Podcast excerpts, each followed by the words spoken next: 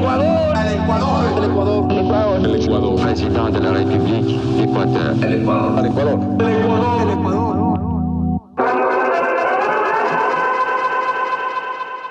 Buenos días. Buenas tardes. O buenas noches, madrugadas. Depende mucho del uso horario en el que nos estés escuchando.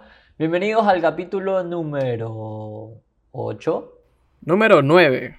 Número 9 de la historia con Wi-Fi, donde conversaremos sobre otra anécdota, otra hazaña histórica y un personaje muy recordado. ¿De qué vamos a hablar hoy día, Leonardo? Pues el día de hoy vamos a hablar sobre una historia que hemos escuchado desde que éramos pequeños, al menos hasta mi generación, no sé las nuevas generaciones si seguirán eh, siendo oyentes de este mito detrás de el gran Abdón Calderón. Abdón Calderón, Abdón Calderón, ese no es el famoso héroe niño al que casi casi le pasaron muchísimas cosas en el territorio de batalla. Sí, el mismo Abdón Calderón que hemos escuchado en el colegio, que nos han relatado nuestros abuelos sobre sus épicas batallas, sobre, sus, sobre su trágica muerte eh, y sobre su hazaña dentro de la batalla del Pichincha. Leonardo, ¿tú te acuerdas la primera vez que tu familia o, o escuchaste esa historia de Abdón Calderón? casi como el Undertaker en la WF, que pasaban los años, pasaban los años y lo enterraban y volvía a salir. Y mágicamente es parte de toda esta connotación impresionante de la historia ecuatoriana. Sí, lo recuerdo que lo escuché, bueno, no recuerdo bien si fue en cuarto o quinto de básica, pero fue con un profesor que relataba muy bien la historia, que se llamaba Pedro Crespín, que espero que le esté yendo bien hoy en día pero que él te explicaba y te, narraba los hechos de forma que todos se empezaban a recrear cómo estaba sucediendo. E imagínate eh, la tragedia griega que pasó Abdón Calderón y cómo nosotros a los 9, 10 años estábamos escuchando eso y diciendo, wow, ese tipo sí es un héroe con todo el civismo enaltecido dentro de ti. Ok, entonces volquémonos a esta historia. ¿Cómo arranca la leyenda del héroe niño? Pues Abdón Calderón nace el 30 de junio eh, de 1804 en Cuenca, Ecuador. Él es el hijo del cubano Francisco Calderón, quien era funcionario del gobierno de la colonia en la ciudad de los Cuatro Ríos, y también era hijo de Manuela Jesús de Garaycoa y Yaguno, guayaquileña nacida en una familia de reconocimiento en ese momento. ¿Qué pasaba en el mundo en 1800? ¿Qué era lo relevante en esa época? Sé que Napoleón ya había invadido Italia, Haití estaba siendo declarada independiente, pero en Ecuador, más allá del extraordinario nacimiento de Abdón Calderón, ¿qué había en la época? Pues en Ecuador, al igual que en muchos países de Latinoamérica, empiezan a querer independizarse, empiezan a construirse estos pequeños ejércitos que buscan liberar ciudad por ciudad, territorio por territorio y luchar contra eh, la colonia. Y Abdón Calderón en 1804 nace, evidentemente, pero cuando empieza a recibir esta, este llamado, eh, este involucramiento frente a las fuerzas militares locales. Pues para eso tenemos que remontarnos al 10 de agosto de 1809, fecha que no nos es muy ajena a nosotros, porque ya como podremos conocer es el primer grito de la independencia, en el cual su papá llega a estar involucrado, tal vez no en el campo de, batalla, pero sí apoyando a la liberación del territorio ecuatoriano. Eh, entonces Francisco Calderón llega a ser detenido por apoyar al intento de golpe independentista, tras lo cual llega a salir al poco tiempo, sale de la detención y se convierte en coronel del ejército patriota del estado de Quito, del cual forma parte hasta la derrota de este paredón en el combate del Panecillo de 1812. Es decir, está dos años en batalla eh, buscando la liberación poco a poco del territorio ecuatoriano y en ese entonces en la Real Audiencia de Quito, el padre Abdón Calderón es detenido y esta vez es fusilado en la ciudad de Ibarra, no sin antes solicitar como último deseo que se le entregue su escapulario al niño héroe, quien entonces tenía apenas 8 años. Es decir, con 8 años, Abdón Calderón tiene una figura paterna ausente y uno de sus últimos recuerdos termina siendo este deseo que le llega posterior al fusilamiento. Imagínate qué difícil debió haber sido para Abdón Calderón crecer y pensar de que su padre estaba librando batallas para que hoy en día nosotros podamos llamar este territorio como Ecuador. Claro, e igual algún ideal o algún deseo de venganza se le habrá quedado a Abdón.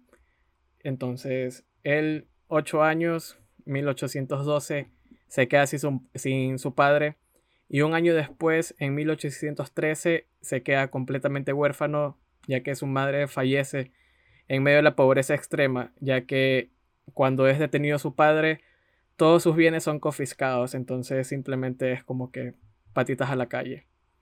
Espérate, espérate. Es un héroe nacional, el padre muere fusilado y le embargan las cosas. ¿Qué clase de... ¿Qué clase de historia es esta? Pues bueno, para nosotros podrán ser héroes nacionales, pero en ese entonces que estaban bajo el poderío español, es como que estos pequeños revolucionarios, estas milicias eh, subordinadas quieren venir a sacarnos del poder, entonces hay que irle con todo. Entonces, Abdón Calderón, el niño héroe, empieza su juventud con un panorama bastante negro. El padre fusilado, la madre también muere, él en extrema pobreza. ¿Y cómo creció entonces? Bueno, de ahí Abdón Calderón sigue con sus estudios en la ciudad de Guayaquil, donde tiene eh, algunos docentes reconocidos, entre esos uno de ellos era Vicente Rocafuerte, quien años después se casaría con la hermana de Abdón Calderón.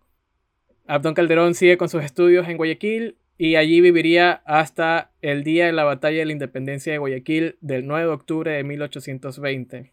Él en ese entonces tenía recién cumplidos 17 años y tras eh, esta victoria de este, de este territorio de la costa, se une al ejército de División Protectora de Quito en el Batallón Voluntarios de la Patria, quien fue creada nada más y nada menos que por José Joaquín Dolmedo. Abdón Calderón en el Salón de la Fama y relacionándose con los principales exponentes de la historia nacional. Me estás hablando de Vicente Rocafuerte, familiar político en este caso, José Joaquín de Olmedo y ¿no hay algún descendiente de Eloy Alfaro por ahí o de Velasco Ibarra? De ellos no, pero más adelante vamos a hablar de otros dos eh, seres reconocidos dentro de la historia ecuatoriana, dentro del campo de batalla. Pero ahorita, ya ubicándonos con esta con este ingreso a la milicia, a este batallón, él participa en las batallas y acciones de búsqueda de la independencia del territorio de la Real Audiencia de Quito. Está la batalla de Huachi, Tanizagua, Cone y Yaguachi, y así van subiendo hacia Quito, primero pasando por Cuenca, liberando Cuenca. Es decir, que cuando llega el momento de la batalla del Pichincha, ya nuestro niño héroe estaba como que bien curtidito en cuanto a batallas bélicas se refiere. Yo lo podría comparar y pensaba inicialmente con todos estos antecedentes que era un Peter Parker, pero ha sido más un Bruce Wayne enfrentando sus rivales y liberando territorio mucho más joven y con golpes que lo terminan construyendo en una leyenda emblemática. Llega a Quito, ok, 16 años. ¿Qué hacías tú a los 16 años que puedes decir, Leonardo, valió la pena? Yo a mis 16, 17 estaba luchando una batalla quizás un poco más fuerte que era la del examen del Cenecit, del ser bachiller. pero de ahí no se me ocurre nada más que pueda ser igual de relevante. Quizás no es tan relevante para el resto mi batalla contra el examen del, del Cenecit. Todos tenemos grandes batallas. ¿Tú qué hacías a tus 17 años? A mis 16 años volví a caminar, volví a caminar, tenía una, una operación de alargamiento de fémur, pero no, no, no va de mí este, este podcast, va más de Abdón Calderón, de quien a los 16 años estaba comandando y llevando adelante una liberación que se veía venir, que rugía, como dijiste previamente Leonardo, en diversos países latinoamericanos, cuando las técnicas de batalla tampoco estaban tan bien implementadas como vemos ahora con bombardeos a larga distancia. Esto era batalla, sudor con sudor, casco con casco, espada con espada, armas con arma. ¿Y qué clase de anécdotas tuvo Abdón Calderón dentro del campo de batalla? Bueno, Abdón Calderón, ya cuando llega la batalla del Pichincha, que es la batalla donde todos empezamos a reconocer su pequeño gran mito, él llega a recibir varios impactos de bala. Y aquí es donde entra un poco la historia ficticia creada por el escritor Manuel Calle a inicios del siglo XX. Este relato sobre la muerte de Abdón Calderón está en el libro Leyendas del tiempo heroico y el autor en esa época buscaba incrementar la noción de civismo en la juventud. Eso, cuenta el mito, cuéntanos el mito. Y bueno, ¿qué dice el mito de Manuel Calle? Voy a citar textualmente. Silba una bala y le rompe el brazo derecho. Silba otra bala y le rompe el brazo izquierdo. Viva la República, grita el heroico adolescente y siempre en pie corre con la espada en los dientes. Esto es lo que dice el libro, es decir, tenemos ya esa imagen, ya conocemos el mito de que Don Calderón pierde los brazos, pierde las piernas, pero él coge un asta de no sé cuántos kilos con una bandera pesadísima, lo coge con los dientes y le empieza a flamear mientras que eh, hay muerte y destrucción a su alrededor, pero él sí seguía vivo y consciente, supuestamente el mito. Entonces, según lo que escuchamos, Abdón Calderón estaba en una situación muy comprometedora dentro del campo de batalla, sus compañeros y enemigos libraban arduamente un conflicto bélico. A lo que también me lleva a pensar, nosotros le rendimos el homenaje que se merece. Es decir, ha pasado de generación en generación como un mito, una leyenda urbana, una historia muy bien narrada, pero existen monumentos existe esta escultura en la que podemos ver a Abdón Calderón en ese momento de sufrimiento, muy parecido a lo que quizás en Estados Unidos vemos con Iwo Jima y los soldados intentando sostener la bandera mientras el enemigo está peligrando con su vida. Pues no sé si está a la altura, pero podemos recordar que en la ciudad de Cuenca, en el Parque Calderón, que está en todo el centro histórico de la ciudad, hay una estatua de Abdón Calderón, pero me parece que su historia y su leyenda merece muchos más. Es decir, merecería una, estatua en, Guayaquil, merecería una estatua en Quito. Eh, nos estamos quedando cortos para la leyenda que es Abdón. Y Abdón Calderón también tiene, de lo que yo conozco, un colegio a su nombre y sé que en una de las batallas con Perú, uno de los elementos de la Marina llevaba también su nombre. Hay un buque a nombre de Abdón Calderón, ¿verdad? Claro. Y respecto a Abdón Calderón, también dentro de su, del mito que establece el autor Manuel Calle, él mencionaba que Abdón Calderón fallecía el mismo día en la batalla, lo cual es falso porque Abdón Calderón llega a sobrevivir 14 días agonizando eh, con unas heridas muy graves y fallece el 7 de junio de 1822 en la casa del doctor José Félix Valdivieso, quien se estaba ocupando de tratar sus heridas. Existe como Existe controversia entre historiadores que pelean porque unos dicen que fallece de disentería, otros dicen que fallece por la gangrena de sus heridas, o por las hemorragias que le había causado eh, los impactos de bala durante la batalla. Yo no me quiero quedar con la pica. Yo le quiero preguntar a una especialista en la materia. Acudimos a la fuente científica, Diana Rodríguez, médico nefróloga con un máster en trasplante renal, especializada justamente en España, quien nos podrá dar una mejor versión de lo sucedido. El sistema osteoarticular, formado por los huesos, los músculos y sus articulaciones, es el que permite la movilización del, cuerpo a través del medio en el que se encuentra. Entonces, por mucha voluntad que un humano tenga de llevar una bandera o de desplazarse en un terreno, si no posee estas, estas extremidades no se va a poder movilizar. Con lo cual es prácticamente imposible lo que, lo que, lo que relatan sobre él. Y no solamente eso, sino que esas, esas heridas causan pérdida de sangre, y lo que genera debilidad y falta de fuerza. O sea que lo mismo, por mucha voluntad y muchas ganas que el tipo le haya puesto, eh, se hubiera pues, quedado en un sitio, a lo mejor con la... Ni siquiera hubiera podido agarrar la bandera con los dientes, probablemente. Hubiera estado desmayado o eh, en coma, moribundo. Eh, muy grave. no sé cómo se manejaba la guerra en ese entonces, pero probablemente lo hubieran llevado a un sitio de descanso para más bien calmar un poco los síntomas y, esperar que fallezca si es que ese era el caso. Ok, no sé si a ti te quedan dudas, Leonardo, pero a mí definitivamente no. Si hoy en día un impacto de bala te puede matar eh, tranquilamente, peor en esa época donde la medicina estaba muy atrasada. Lo que sí me llama un poquito más la atención es, Abdón Calderón es ese ecuatoriano insignia, así como... ¿Queréis revolución? Hacedla primero dentro de vuestras almas. El amor a la patria, el saber luchar todos los días, sin anidanarse.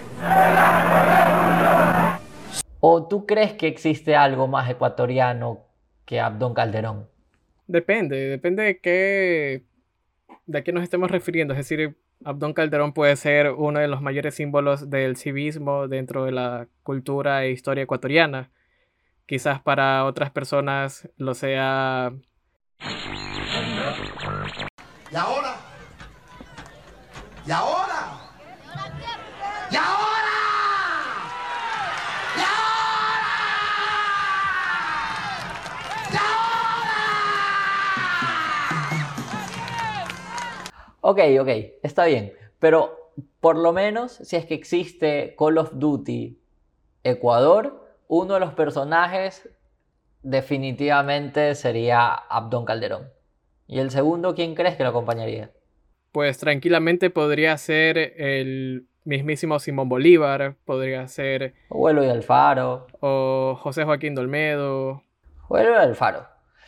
Y ahora, la última pregunta.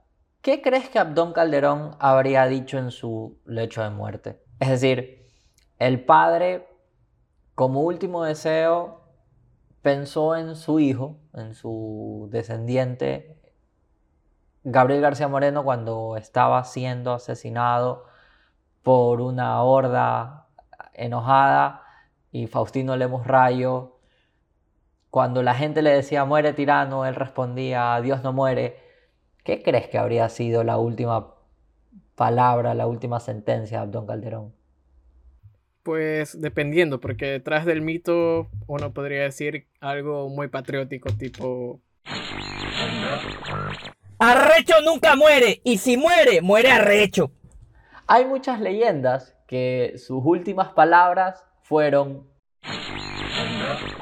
Este Ecuador amazónico, desde siempre y hasta siempre. ¡Viva la patria! Bueno, finalmente Abdón Calderón, eh, luego de fallecer, es ascendido por Simón Bolívar a capitán a manera de homenaje póstumo y lo acompañó de estas palabras. Que a la primera compañía del batallón Yaguachi no se le ponga otro capitán, que al pasar revista en dicha compañía, Abdón Calderón sea considerado vivo y que al ser llamado por su nombre, toda la tropa responda, murió gloriosamente en Pichincha, pero vive en nuestros corazones. También fue elogiado por su heroísmo y valor por el general Antonio José de Sucre, quien luego se convertiría en el primer presidente de la República del Ecuador. Y creo que con esto ya no tenemos mucho más que añadir, más allá de lo que puedan decirnos nuestros oyentes de cuándo fue la primera vez que escucharon sobre Abdón Calderón. Si les llegó esta parte del mito que nosotros hemos hablado el día de hoy, o si escucharon alguna otra versión. O la otra, qué, qué influyente que fue qué influyente que fue el tipo. Imagínate cruzar por tu vida o que tú hayas cruzado por la vida de diferentes personajes que llegaron a ser presidentes o artífices de la liberación de un Estado. José Joaquín de Olmedo, no puedo no repetirlo, José Joaquín de Olmedo, Antonio José de Sucre, Vicente Rocafuerte. Yo a duras penas conozco grandes amigos que han sido relevantes en, su familia o en su ciudad y otros en el barrio, pero hasta ahí llego. No, y lo peor de todo es que tenemos que decir que nosotros ya tenemos unos cuantos años más que Abdón Calderón el día que fallece. Y sin embargo, creo que nuestra historia no podría ser tan épica como la de Abdón. Es decir, él a los 18 años ya ha luchado en un millón de batallas, tiene toda una leyenda detrás de él es la inspiración y creo que la representación máxima del civismo de una nación. ¿A nosotros qué nos queda?